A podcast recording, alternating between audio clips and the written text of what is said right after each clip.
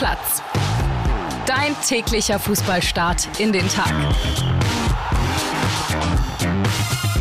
Auch an diesem Dienstag, liebe Stammplatzfreunde, heißt es herzlich willkommen und schön, dass ihr wieder mit dabei seid bei einer neuen Folge, denn auch heute reden wir wieder über Fußball und wir, damit meine ich zum einen den Podcast-Papa Florian Witte. Grüß dich, Flo. Hallo Stammis, hallo lieber Kili. Trotz Union-Krise hast du es hergeschafft. Siehst ein bisschen angeschlagen aus, aber ich glaube, wir kriegen eine tolle Folge hin. Ja, so eine lange Begrüßung wollte ich dir eigentlich gar nicht schenken. Äh, und ich bin auch dabei. Äh, grüßt euch, liebe Stammis. Aber es ist so aberwitzig, dass jeder Kollege in diesem achten Stock im Springergebäude in Berlin auf mich zukommt. Na, Krise, Kili? Na, ist ja nicht so, dass du deine äh, inbrünstige, tiefe und schon lange in dir verwurzelte Liebe zur Union hier hinterm Baum hältst. Da hat man sich auch oh. viele Schulterklopfer hat man dir gegeben letztes Jahr und jetzt gibt es halt auch mal den einen oder anderen Peaks. Ja, und Adoniskörper. Oh, und die Peakse, die tun richtig weh. Ja. Die Peakse, die tun richtig weh. Und ich wollte die Episode gar nicht so anfangen. Ich wollte die Episode eigentlich beginnen mit dem fragenden Blick, den du mir gestern Nachmittag um 13, 13.30 Uhr zugeworfen hast und mich fragtest, als du hier bei mir im Büro standest, Mensch Killy, weißt du, dass morgen und übermorgen eigentlich Pokal ist? Und ich gucke dich an und sag, ja, Flo, weiß ich, die Bayern spielen. Ja, die Bayern spielen heute, mein Lieber. Ja. Mal aufwachen. Ja, geil. Ich denke ja immer nur von Geschichte zu Geschichte, von Überschrift zu Überschrift und ich war so im Rausch hier. Ich wurde wirklich überrascht, aber ist ja toll. Ist jetzt keine englische Woche, wie man eigentlich vermutet hätte, sondern wir haben äh, zwei Pokalabende. Ist doch auch geil. Genau, für die, die sich vielleicht jetzt nicht dran erinnern können, warum jetzt die erste Runde jetzt fortgesetzt wird, war einfach so, an dem ersten Pokalwochenende, erste Runde war ja auch der Supercup, Bayern gegen Leipzig und diese beiden Mannschaften spielen an den nächsten beiden Tagen, nämlich heute und morgen, ihre beiden Erstrundenpartien im DFB-Pokal und die Bayern legen heute los, spielen bei Preußen Münster, ein Duell mit einem echten Traditionsclub, Preußen ja zurückgekehrt in die dritte Liga und diese Partie gibt es für alle schon mal als Hinweis um 20.45 Uhr sowohl im ZDF als auch bei Sky. Und gestern gab es die Pressekonferenz vor diesem Spiel mit Thomas Tuchel und da gab es durchaus eine Kaderüberraschung, die der Bayern-Trainer verkündet hat. Und wir hören mal rein in den O-Ton von der PK, wen er denn meint mit Überraschung. Wenn jetzt alles verletzungsfrei, wenn alles gut läuft im, im Training, wird äh, Daniel das Pokalspiel bekommen zu spielen. Ja. Ich bin jetzt in, im, im, Ausland eigentlich gewohnt, dass es äh, Usus ist, dass er zweite Torwart, wenn er sich das auch verdient hat und in den Konstellationen nicht nur durch Leistung verdient hat, sondern auch wie er sich verhält, dann auch die Möglichkeit bekommt, im, im Pokalrunden zu spielen, weil äh, das, das wichtig ist, das ist wichtig für, für ihn, das ist wichtig für, für, für den Notfall, falls mal was passiert. Das hat in meiner Sicht äh, einfach nur, nur Vorteile. Daniel verhält sich absolut top, das ganze Training Trainerteam und das ganze Torwartteam gemeinsam mit den Trainern sind eine, sind eine sehr homogene Einheit, die sich auch sehr respektvoll äh, pushen. Ähm, Sven macht das herausragend gut gerade und äh, Daniel haben wir mit, mit äh, ja, viel Potenzial und, und viel Hoffnungen für die Zukunft verpflichtet. Und der hat sich das verdient. Der sollte sich auch äh, mental darauf vorbereiten können. Der muss jetzt auch nicht bis morgen Mittag warten, ob es so ist oder ob es nicht so ist. Das ist äh, besprochen mit ihm, das ist mit dem Torwarttrainer besprochen und wenn nichts passiert, darf er das unter Beweis stellen. Und das möchten wir auch. Ja, Flo, Daniel Peretz im Tor, Bayern Debüt. Die einen werden jetzt sagen, Mensch, Kili, wie kann man dazu Überraschung sagen? Für mich, der den Fußball in Deutschland am intensivsten verfolgt, ist es durchaus eine Überraschung, weil es ja nicht so häufig vorkommt, dass wir in Deutschland, gerade in deutschen Vereinen, mal der Nummer zwei eine Chance im Pokal geben. Ja, in England passiert das tagtäglich, im Carabao Cup, im FA Cup, auch in Spanien passiert das immer mal wieder. Aber in der Bundesliga-Verein nicht so häufig. Xabi Alonso hat es jetzt mal in der Europa League gemacht, jetzt macht es Thomas Tuchel im DFB-Pokal vernünftige Entscheidung? Eigentlich schon so, wie er es begründet hat? Ja. Seiner Begründung kann man total folgen und ich glaube, das ist eine Geschichte, die er aus England mitbringt und hier auch implementieren wird. Und bei Bayern muss man ja sagen, macht es ja durchaus Sinn, wenn man so zweiter Torwart ist bei Hertha zum Beispiel und dann immer die Pokalspiele bekommt, dann hat man ja immer nur eins oder zwei. Von daher, da macht Sinn. Und ich fand es trotzdem überraschend, weil man es halt A nicht so kennt und B, äh, Daniel Perez, ich glaube, ich habe zum Kollegen gestern gesagt, wir haben nie jemals über einen dritten Torwart so viel berichtet, wenn der zu einem Club kam.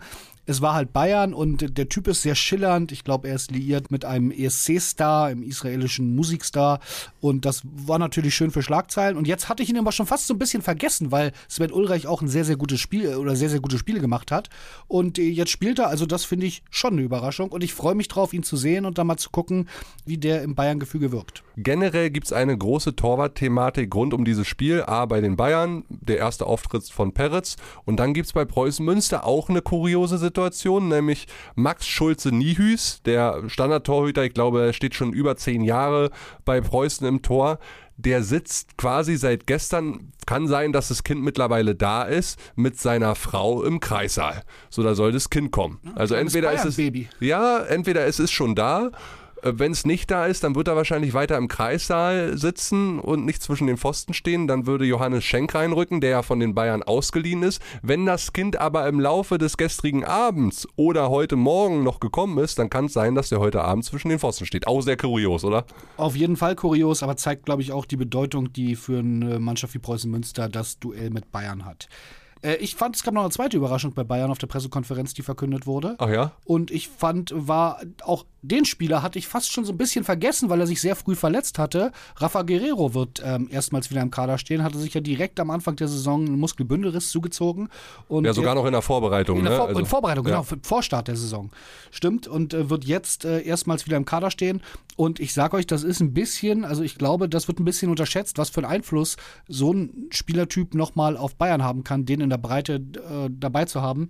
Ich fand den bei Dortmund sehr geil, äh, habe gedacht, das war echt ein smart smarter Deal von Bayern, so ein dynamischer Spieler. Das ist wirklich, und auch den hatte ich fast schon vergessen, weil es ja bei Bayern läuft irgendwie. Und ja, auch den werden wir wahrscheinlich, ich denke mal, er wird ein paar Minuten bekommen, zumindest als Einwechsler, dann im Bayern-Trikot. Ja, Tuchel hat gesagt, er weiß noch nicht, wie viel er rotiert, auch um die Ernsthaftigkeit dieses Spiels nochmal bedeutsam zu machen für die ganze Mannschaft. Er hat gesagt, sie wollen nach Berlin und das ist natürlich auch der Anspruch von Bayern München. Ich bin bei Guerrero wirklich sehr gespannt, welche Rolle man für ihn findet. Man hat ihn ja so ein bisschen als Allzweckwaffe geholt bei Dortmund Dortmund hat er unter Terzic sehr nochmal geglänzt, als er auf der 8 gespielt hat.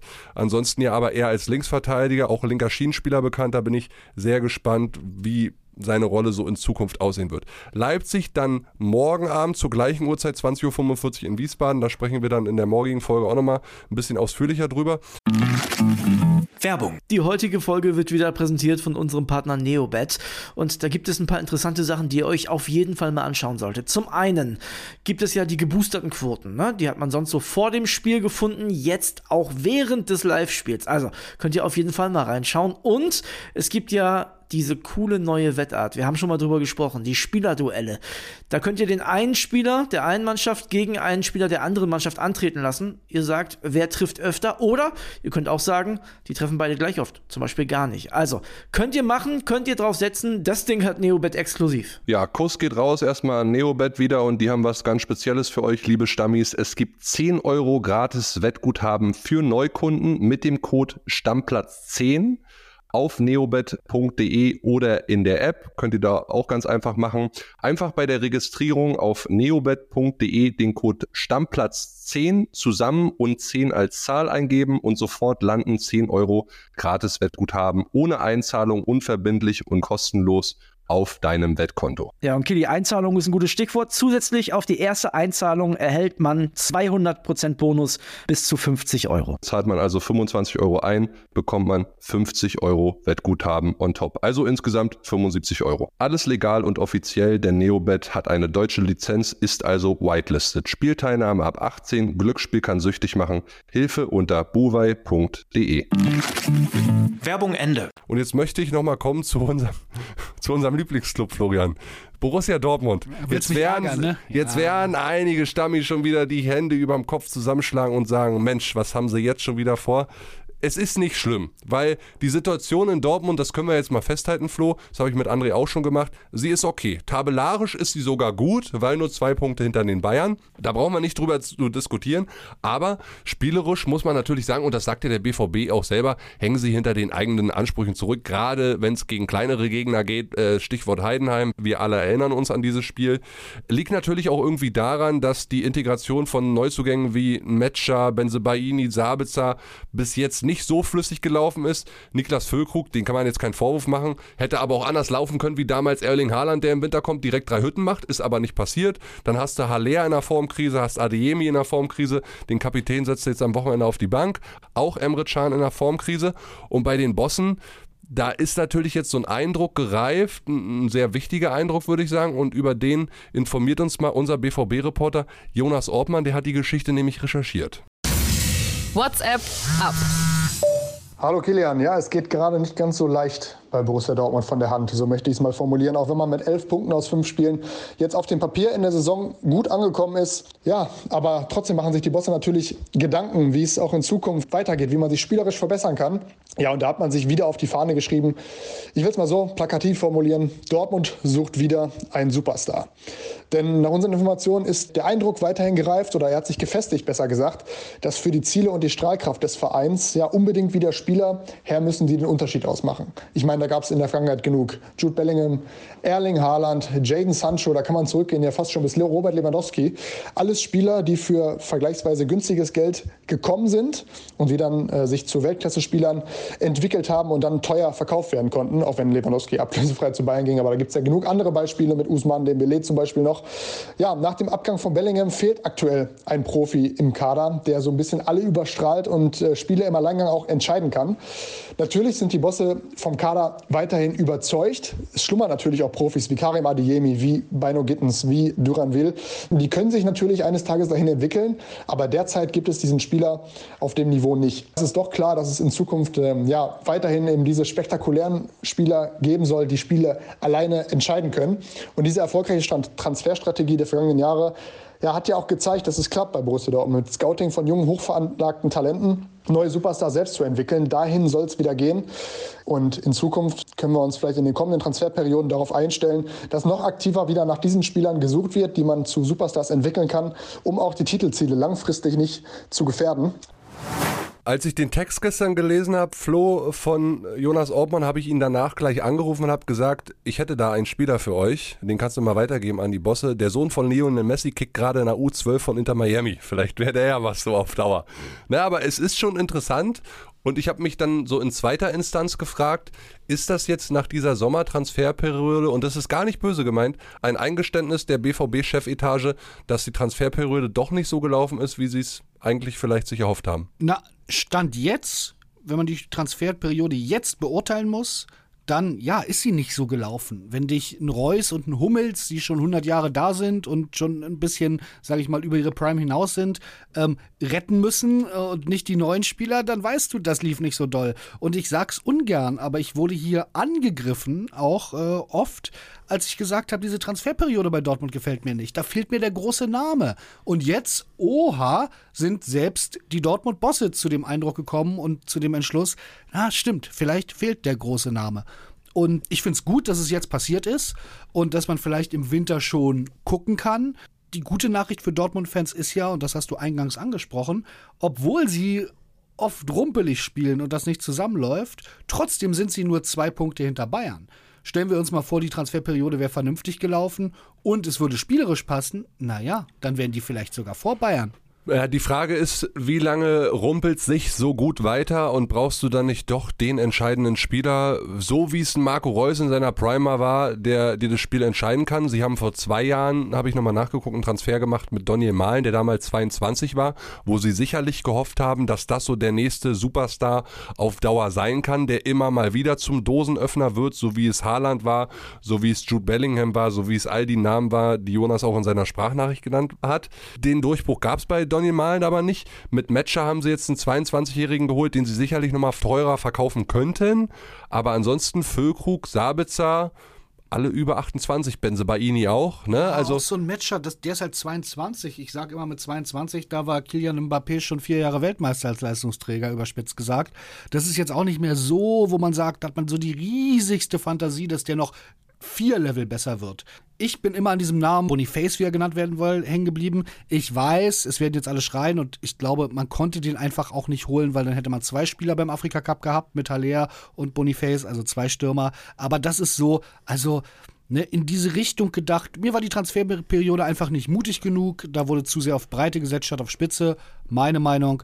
ich bin ganz gespannt, was im Winter passiert, obwohl es da natürlich schwieriger wird. Das muss man auch sagen. Wobei ich da auch äh, niemandem so richtig einen Vorwurf machen will, weil ich einfach nicht weiß, wer ist da die treibende Kraft. Ich glaube auch, dass Edin Terzic sich an ganz vielen Stellen dann doch gegenüber Sebastian Kehl vielleicht auch so durchgesetzt hat mit seinen Wünschen. Ja, nicht Edson Alvarez, sondern Emre Can stärken, kein Verteidiger, sondern Hat gut Niklas geklappt mit dem Can stärken. ne? Ja, bis, ja. Zum fünften, bis zum fünften Spieltag, da hat er ihn auf die Bank gesetzt. Genau. Äh, ist, Leute, nochmal, also wer sagt, das war eine geglückte Transferperiode, der von den Stammis möchte bitte schreiben und einmal die Argumente vernünftig darlegen. Vielleicht lasse ich mich dann überzeugen. Bisher habe ich noch keins gelesen, warum das eine geglückte Transferperiode war. Ja, komm, frontet mal wieder den Podcast, Papa. Er wartet auf ein paar äh, Nachrichten, die ihm ordentlich Konter geben. Er sitzt hier schon so grinsend, süffisant zurückgelehnt im Bürostuhl. Ah, ihr könnt mal wieder ein bisschen Konter geben, wird Zeit. So, jetzt lass uns äh, auf Borussia Dortmund den Deckel drauf machen. Genug drüber diskutiert. Wir wollen sie ja auch nicht auf Dauer schlecht reden, sondern wir wünschen uns einfach, dass sie ein ernstzunehmender Ich Meisterkonkurrent wünsche mir bleiben. nichts mehr als Dortmund mit Bayern auf Augenhöhe. Genau. Wirklich. Und ich wünsche mir nichts mehr, und das ist ein ganz guter Übergang, als dass Schalke 04 wieder zurückkehrt in die Bundesliga. Du weißt, ich habe so ein bisschen persönliche Gefühle für Schalke 04 nach meiner Reporterzeit da. Und ich habe mir gesagt, diese Woche wird es fast täglich ein Schalke-Update geben. Einfach natürlich aus Gründen, Baumgartel und alles, was jetzt am Wochenende rund um St. Pauli passiert ist. Jetzt geht's auch bald Richtung Duell mit Hertha BSC. Das wird auch ein ganz entscheidendes Spiel in den nächsten zwei Wochen für Schalke 04. Und ich habe unseren königsblauen Schalke-Reporter angerufen, Max Backhaus, und der hat ein Update geschickt, denn gestern war öffentliches Training in Gelsenkirchen. Herzlich willkommen zum täglichen Schalke-Update. Und das ist die eigentliche Nachricht des Tages. Es ist heute ernsthaft nichts passiert. Kein Rausmiss, kein Eklat, kein Streit. Nach den turbulenten letzten Tagen will das ehrlich gesagt was heißen. Ich meine, was ist hier alles passiert? Der Fährmann-Berater kritisiert Reis öffentlich, der Seguin-Vater kritisiert Reis öffentlich. Jetzt sogar ein eigener Spieler mit Timo Baumgartel, der deshalb für die Woche zu U23 degradiert wurde. Ich will mal echt sehen, dass sowas bei Freiburg oder Leverkusen passiert. Da ist äh, Schalke offensichtlich schlicht und ergreifend anders. Ja, das Thema schlechthin ist natürlich ganz aktuell der Rauschmiss von Baumgartel. Nach unseren Informationen muss er zusätzlich 4000 Euro Strafe zahlen. Das ist für einen Fußballmillionär sicher kein Beinbruch. Die sportliche Sanktion schon eher. Die einen sagen völlig überzogen, man schwächt sich dadurch selbst. Die anderen sagen richtig gemacht. Thomas Reis muss ja irgendwie seine Autorität, die noch da geblieben ist, schützen. Keins von beiden, sagt übrigens Ron Schallenberg, mit dem wir heute in der Mixzone nach dem Training sprechen durften. Er meint, er hätte das Interview gar nicht gesehen und könne dazu nichts zu sagen. Ich behaupte mal, es äh, gab ein ganz gutes Medientraining an der Stelle. Zum Vorwurf, der Trainer wird die falsche Taktik wählen, hat äh, sich Ron Schallenberg auch geäußert. Der meinte er nämlich, dass das nicht Thomas Reis Taktik sei, sondern die der Mannschaft, die gefälligst zu gehorchen habe und mitziehen soll.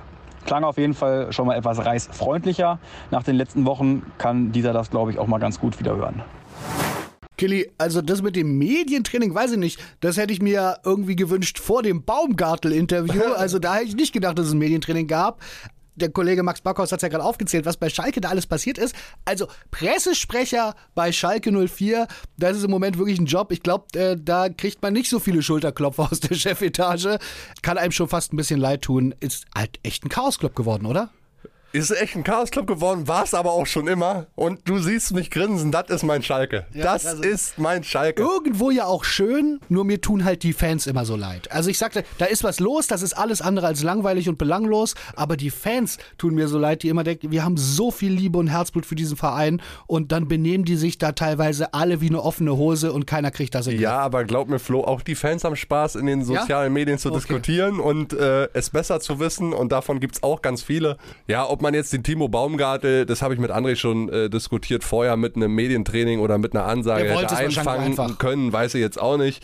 Äh, aber äh, Fakt ist ja, dass der Ron Schallenberg da jetzt sagt, du, äh, nee, habe ich gar nicht mitbekommen. Überhaupt nicht also da, da, da, da fasse ich mir dann selber an die Birne und sag mir, wen willst du eigentlich verarschen? Natürlich hat die ganze Kabine schon im Bus darüber gesprochen, Ja. hundertprozentig. Also das da musst du nicht mal wissen aus der Mannschaft. Das kannst du dir einfach vorstellen. So ist es auch. Ich meine, es ist eine Mannschaft, natürlich wird da diskutiert Ja. und sagt, guck mal, habt ihr den Baumgartel gesehen? Hundertprozentig wird das so laufen. Ach was, ja, irre. Ne? Also da brauchst du keinen Schönes verarschen. Detail, Max Backhaus. Ja, Aber, aber es bleibt spannend diese Woche. Also ich bin wirklich gespannt und muss auch sagen, klar, äh, kann sein, dass Mannschaftsteile hinter Reihe stehen, kann auch andersrum sein, dass einige nicht mehr hinter Reihe stehen.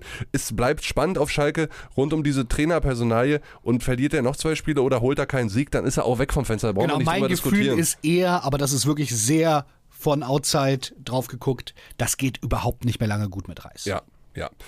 Gut, dann habe ich noch ein, zwei News. Du weißt ja, ich bin zum Ende einer Folge immer Fan von kleinen, schnellen News.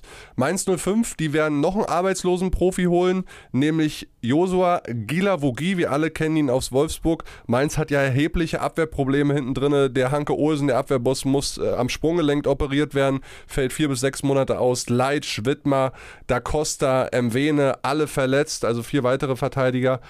Und da holt man jetzt den Gilavogi, der eben ablösefrei zu haben ist, weil frei verfügbar auf dem Markt kann man defensiv im Mittelfeld einsetzen, kann man aber auch in der Abwehrzentrale einsetzen. Die kriegen bald so eine Plakette vom Jobcenter in Mainz, habe ich gehört. ja. Das ist, glaube ich, der zweite, ne, den sie holen. Ja, genau. Letzte Woche Freitag haben sie schon Anwar El Ghazi geholt, einen Stürmer. Ja, äh, mal gucken, ob da noch ein arbeitsloser Profi kommt. Dann gibt es eine Sperre zu verkünden, nämlich die von Arne Engels, Abwehrspieler vom FC Augsburg. Der hat ja rot gesehen nach dem Foulspiel beim 2 zu 1 gegen Mainz und wird dafür zwei Spiele gesperrt. Dann gab es noch eine internationale News, nämlich die Entlassung von Sven Mislintat als technischer Direktor bei Ajax Amsterdam. Vier Monate war er im Amt, jetzt ist schon wieder vorbei. Ajax ja nach vier Spieltagen in der Ehrendevise in Holland nur auf Platz 14 mit fünf Punkten. So, Flo, und dann habe ich vielleicht noch eine abschließende Frage an dich und auch die Community. Wie sieht's aus? Wollen wir die Woche mal über Gladbach sprechen? Müssen wir mal machen? Gladbach ist sicherlich ein Thema, wo wir vielleicht die Woche jetzt mit nur Pokal und nicht Champions League Aktualität ein bisschen Zeit haben. Vielleicht äh, schreiben die Stammis auch mal, was für ein Thema es gäbe, abseitig von dem, was wir eh durch den aktuellen Flow immer machen müssen. Aber Gladbach, sich da einmal dem zu widmen, wie es da weitergeht. Äh, ja, großer Verein, große Reichweite, viele Fans. Genau, ich würde gerne mal so fünf bis zehn Minuten in, innerhalb einer Folge für Gladbach oder auch ein anderes Thema eurer Wahl ausgeben. Also sehr gerne mal rüberschreiben, was euch gerade so bewegt. Vor allen Dingen, wenn ihr auch eine Meinung zu Gladbach habt, dann gehen wir das gleich an für morgen die Folge oder für übermorgen. Schauen wir einfach mal. Und dann gehen wir mal ein bisschen auf eure Wünsche ein. In diesem Sinne, Deckel drauf. Deckel drauf, macht's gut. Ciao, ciao. Ciao. Stammplatz. Dein täglicher Fußballstart in den Tag.